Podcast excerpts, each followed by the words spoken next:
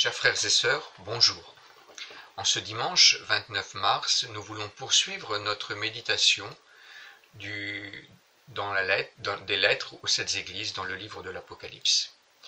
Ce livre est communément associé aux catastrophes. En témoigne par exemple le titre du film de Francis Ford Coppola sur la guerre du Vietnam, Apocalypse Now. Mais ce sens commun du mot Apocalypse est une profonde méprise. Le livre de l'Apocalypse n'est pas un recueil de catastrophes. Il s'agit au contraire euh, d'un message adressé à des chrétiens pour les encourager, et plus particulièrement en temps de crise, comme c'est le cas pour nous en ce moment. Le, livre de l'Apocalypse est avant tout un, un message d'espérance et de foi dans la délivrance de Dieu. Apocalypse, c'est le mot que l'on trouve au tout début de ce livre. C'est le premier mot euh, de, ce livre. Mais c'est un mot qu'on retrouve une quarantaine de fois dans le Nouveau Testament, sans d'ailleurs s'en rendre vraiment compte, et il ne nous effraie pas à ce moment-là. Le mot signifie dévoilement, révélation. Dans la Grèce antique, quand on voulait aller placer sur une grande place une nouvelle statue, elle était jusqu'au jour de son inauguration cachée sous un voile. On la portait sur la place, elle était cachée, et au jour J de son inauguration, on tirait le voile, on dévoilait la statue. Dans ce livre, Jésus nous dévoile la victoire de Dieu, et c'est une espérance qui est conservée précieusement dans tous les temps, et en particulier dans les temps de crise. Ce livre de l'Apocalypse a aussi la réputation d'être difficile. Wayne Portress, en introduction de son commentaire sur le livre de l'Apocalypse, commentaire qu'il titre Le retour du roi, les amateurs de Tolkien apprécieront, nous raconte cette histoire. Un jour, sur un campus, des étudiants en théologie étaient en train de se détendre en jouant au basket. Près d'eux, un homme chargé de l'entretien faisait une pause et lisait. Les étudiants vont vers l'homme et lui demandent Mais que lis-tu? L'homme de leur répondre le livre de l'Apocalypse. Les étudiants sont tout étonnés de voir un homme aussi simple lire un livre que eux jugent aussi compliqué. Comprends-tu ce que tu lis? lui demande-t-il. Bien sûr, répondit l'homme. Jésus va gagner. Wayne visitant les églises, avait courage d'encourager avait l'habitude d'encourager son public et tout public à lire euh, le livre de l'Apocalypse. Il s'adressait en particulier aux jeunes en leur disant, vous aussi les jeunes, ce livre est pour vous, vous pouvez le lire et vous le comprendrez peut-être mieux que vos parents. À l'issue d'une de, ces interventions, un jeune homme, un, enfant d'environ 12 ans est venu vers lui et lui a dit, j'ai commencé à lire ce livre et je crois que je le comprends. Gloire à Dieu, a Divine Poetress. Comment le lis-tu? Et l'enfant de lui répondre Je le lis comme de la fantaisie, mais je sais que c'est vrai. Poetress racontait cette histoire à ses étudiants à l'université. Et à, l'issue d'un de ses cours, un étudiant est venu vers lui, il lui a dit Je comprends, euh, ce jeune garçon de 12 ans euh, j'ai vécu la même expérience. Mais je dois reconnaître qu'aujourd'hui, et au fil du temps, j'ai de plus en plus de mal à lire et à comprendre ce livre. Chers frères et sœurs, alors que nous méditons ce livre, il faut nous laisser emporter par sa puissance d'émerveillement. Jésus veut nous réveiller de notre torpeur. Laissons-le nous émerveiller par sa gloire. Dimanche dernier, Jean-Marc nous a introduit sur cette saisissante vision du Christ ressuscité. Le livre de l'Apocalypse est un grand livre d'images. J'invite les amateurs d'art, à l'issue de cette prédication, à aller faire des recherches sur Internet sur le peintre Hans Memling. À Bruges, en Belgique, on trouve le retable au musée Memling le retable de Jean-Baptiste et Jean l'Évangéliste. Et à l'intérieur de ce retable, un panneau, celui-ci, que je vous montre maintenant plus grand, un panneau où on voit Jean en vision à Patmos. Et le peintre sait plus à décrire les moultes détails, les moultes visions que l'on trouve dans ce livre de l'Apocalypse. Vous serez vous aussi, je crois, émerveillé en regardant cette grande bande dessinée du Moyen Âge. Je comparerai aussi ce livre de l'Apocalypse à ces grandes cathédrales que les croyants du Moyen Âge construisaient pour annoncer la gloire de Dieu. Dans cette magnifique construction qu'est le livre de l'Apocalypse, le chiffre 7 tient une place de choix. Ce livre est composé de sept parties de sept, avec un prologue au début, que nous a présenté Jean-Marc dimanche dernier, et une, un épilogue, épilogue à la fin. Sept parties de sept. Les lettres aux sept églises, les sept sceaux, les sept trompettes, les sept signes, les sept coupes, les sept paroles sur Babylone, et enfin les sept visions de la victoire de Dieu et de l'accomplissement du salut. Je vous invite maintenant à ouvrir vos Bibles au chapitre 2 du livre de l'Apocalypse. Alors que nous allons lire cette première lettre, comparons ces lettres aux sept églises à ces magnifiques rosaces que l'on trouve à l'entrée des cathédrales. Jésus parle à son Église. Et pour cela, il s'adresse à sept églises d'Asie mineure, la Turquie moderne. On peut suivre sur une carte la tournée qui est faite. D'Éphèse, on monte, le trajet emprunte les voies romaines de l'époque. On monte à Smyrne, puis à Pergame. Puis on rentre dans les terres vers Thyatire, et l'on descend vers Sardes, puis Philadelphie, et enfin la Odyssée.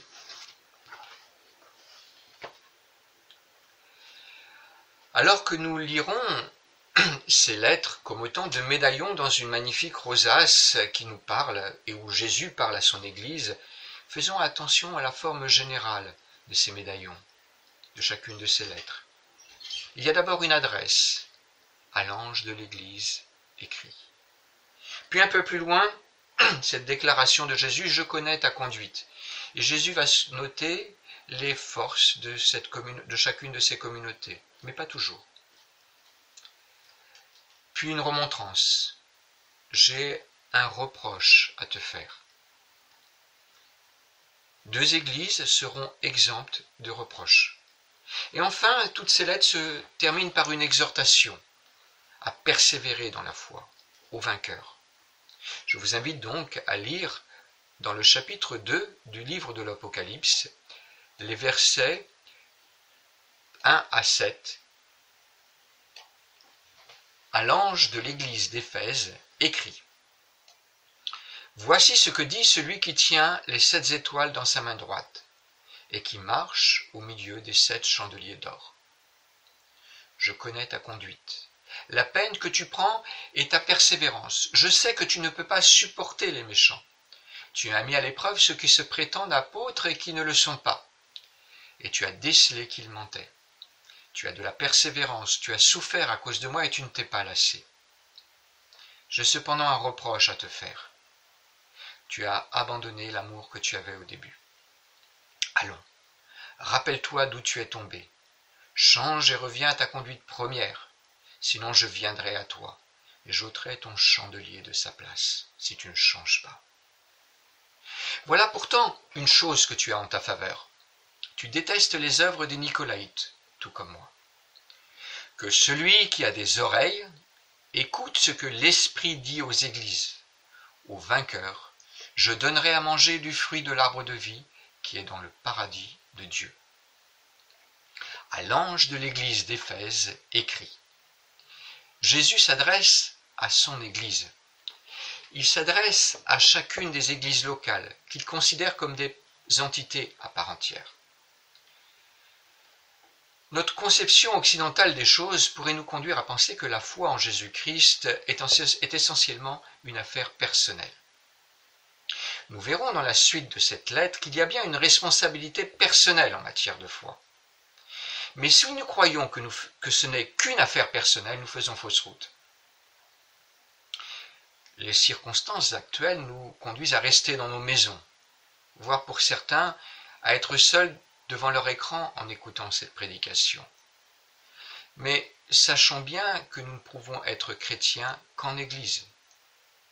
Et c'est en Église que nous pouvons entendre Jésus s'adresser à nous. Si ce culte a lieu ce matin, c'est parce que les responsables de l'Église locale se sont organisés pour qu'il puisse se faire. Cette prédication s'inscrit dans une suite, une série de prédications. Pour, nous avons chanté des chants ensemble que Gaëtan a préparés pour nous. Pour préparer ce message, j'ai bénéficié de l'étude d'enseignants d'autres églises. Il s'agit bien, pour reprendre le thème que nous avons choisi cette année pour notre Église, d'être ensemble une Église pour aujourd'hui, afin qu'ensemble, nous puissions les uns avec les autres, les uns par les autres, entendre Jésus s'adresser à nous, l'entendre nous dire ⁇ Je te connais ⁇ l'entendre nous dire aussi ⁇ J'ai cependant un reproche à te faire ⁇ Tout seul, nous risquons fort de n'entendre que nous-mêmes et de ne plus entendre rien du tout, de ne plus entendre Jésus. Tout seul, c'est dur de le dire. Nous risquons de n'entendre rien du tout, car c'est d'abord à l'Église, nous le voyons dans cette lettre, que Jésus s'adresse. Cette Église locale, cette Église d'Éphèse, Jésus la connaît. Et il commence par en souligner les qualités. Je connais ta conduite, la peine que tu prends et ta persévérance. Je sais que tu ne peux pas supporter les méchants. Tu as mis à l'épreuve ceux qui se prétendent apôtres et qui ne le sont pas. Tu as décelé qu'ils mentaient. Tu as de la persévérance. Tu as souffert à cause de moi et tu ne t'es pas lassé. Jésus souligne la valeur du travail communautaire de cette Église. Ce que nous traduisons ici par conduite. Ce sont des actions. Le mot en grec, c'est le mot erga. Des actions. Nos engagements divers comptent aux yeux de Dieu, et il importe de les porter, de les porter avec persévérance. Je voudrais au passage souligner l'effort des uns et des autres dans notre communauté locale pour faire vivre la communauté au fil de l'année. Certains pour l'accompagnement des plus jeunes et leur édification dans la foi, la construction de leur vie de groupe, d'autres dans la louange, l'implication dans des œuvres sociales de l'Église, l'entretien des locaux, la décoration, des locaux, etc. Tout cela compte devant Dieu. On voit aussi dans ce texte que cette Église locale veillait à bien conserver le dépôt de la foi. Le dépôt de la foi. Je reprends là un terme que Paul utilisait pour exhorter son jeune collaborateur Timothée, on trouve cela dans 2 Timothée 1,14, à garder le bon dépôt de la foi. Cette église d'Éphèse résistait aux faux enseignements qui circulaient autour des églises et parfois même cherchaient à pénétrer à l'intérieur des églises. Et elle persévérait quel qu'en soit le prix. Quel exemple pour nous que cette communauté d'Éphèse, attachée à la vérité et au service. Pourtant, Jésus a un reproche à faire à cette communauté. Comment cela est-il possible avec tout ce que l'on vient d'entendre. J'ai cependant un reproche à te faire. Tu as abandonné l'amour que tu avais au début. Allons, rappelle-toi d'où tu es tombé. Change et reviens à ta conduite première. Sinon je viendrai à toi et j'ôterai ton chandelier de sa place si tu ne changes pas. Jésus nous interroge sur la place de l'amour dans notre relation avec lui l'amour. Ce n'est pas d'abord un sentiment. Il ne s'agit pas non plus de cliquer I like dans Facebook. Facebook peut avoir son utilité. Surtout dans les temps que nous connaissons, nous avons besoin d'outils pour maintenir le lien alors que nous sommes confinés. Mais aimer, c'est beaucoup plus que cliquer sur le bouton I like. Aimer, c'est un commandement que Dieu a donné à son peuple dès le début. Nous lisons ainsi dans le livre de Deutéronome, Écoute Israël, l'Éternel est notre Dieu, l'Éternel est un. Tu aimeras l'Éternel ton Dieu de tout ton cœur, de toute ton âme et de toute ta force. Chapitre 6, versets 4 et 5. Aimer, c'est mettre Dieu à la première place. Aimer, ce n'est pas d'abord un sentiment, c'est se donner, se donner à Dieu et au prochain qui nous donne. Comment une église, comme cette église d'Éphèse, que l'on dirait bien sous tout rapport, peut-elle en venir à entendre ce reproche de la bouche même de Jésus?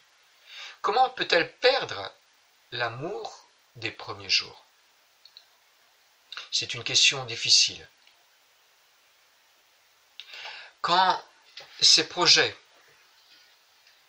son évangélisation, sa gestion, son orthodoxie, c'est-à-dire sa foi juste, droite, correcte, son enseignement, tout cela passe avant Jésus lui-même et les prochains qu'il nous donne. C'est quand notre propre organisation n'est plus le reflet de notre amour, de ce don de nous-mêmes pour lui, mais quand elle devient une finalité. Quand nous organisons une vie d'Église qui pense bien sûr à Jésus, mais qui ne l'a plus complètement pour centre. C'est aussi quand nous ne nous souvenons plus d'où nous sommes tombés, quand nous ne sommes plus pauvres d'esprit pour accueillir le don de Dieu, mais trop riches de nos certitudes, fussent-elles évangéliques. Notre seule force, notre seule justice, c'est Jésus, et lui seulement. Ne l'oublions pas. À l'époque de Jésus, il y avait une religion bien sous tout rapport. Il croyait tout à fait orthodoxe. Il croyait en l'inspiration des Écritures. Il les lisait. Il les priait. Il croyait en la résurrection des morts et la vie du monde à venir. Mais il n'avait pas su reconnaître Dieu quand il est venu marcher au milieu d'eux. L'église d'Éphèse courait ce risque avec ce terrible avertissement. Allons, rappelle-toi d'où tu es tombé, change et reviens à ta conduite première, sinon je viendrai à toi et j'ôterai ton chandelier de sa place si tu ne changes pas. Oui, Jésus peut ôter un chandelier de sa place.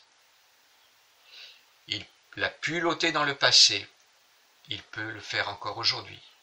Il n'y a plus d'église d'Éphèse aujourd'hui. C'était difficile à croire à l'époque. Cette église prestigieuse, ce centre missionnaire d'où l'apôtre Paul a touché toute l'Asie mineure. On trouve cela en Acte 19, verset 10. Cette église où séjourna probablement l'apôtre Jean, et prenant peut-être toujours soin de la mère de Jésus, Marie. Cette église prestigieuse a vu son chandelier retiré de sa place. Elle a vu son témoignage suspendu. Cela nous pousse à la vigilance. Cette lettre à l'église d'Éphèse se termine par un appel au combat. Que celui qui a des oreilles écoute ce que l'Esprit dit aux églises. Au vainqueur, je donnerai à manger du fruit de l'arbre de la vie qui est dans le paradis de Dieu. Il y a un appel au combat, mes frères et sœurs. Et c'est là, là où notre responsabilité personnelle est engagée, au vainqueur. De quel combat s'agit-il? Quand l'Église du XXe siècle parle de combat spirituel, cela résonne parfois comme un remake de la guerre des étoiles. On entend parler de forteresse, de puissance évangélique. Le combat spirituel auquel nous sommes exhortés est beaucoup plus simple et beaucoup plus concret. C'est le combat décrit John Bunyan dans son livre Le voyage du pèlerin? C'est un combat de la vie de tous les jours, celui d'aimer. C'est un combat contre nous-mêmes et contre notre égoïsme. Un combat où nous mettons Jésus et notre prochain à la première place c'est ce combat de la persévérance que nous menons jour après jour pour revenir aux Écritures et nous laisser enseigner, par elles.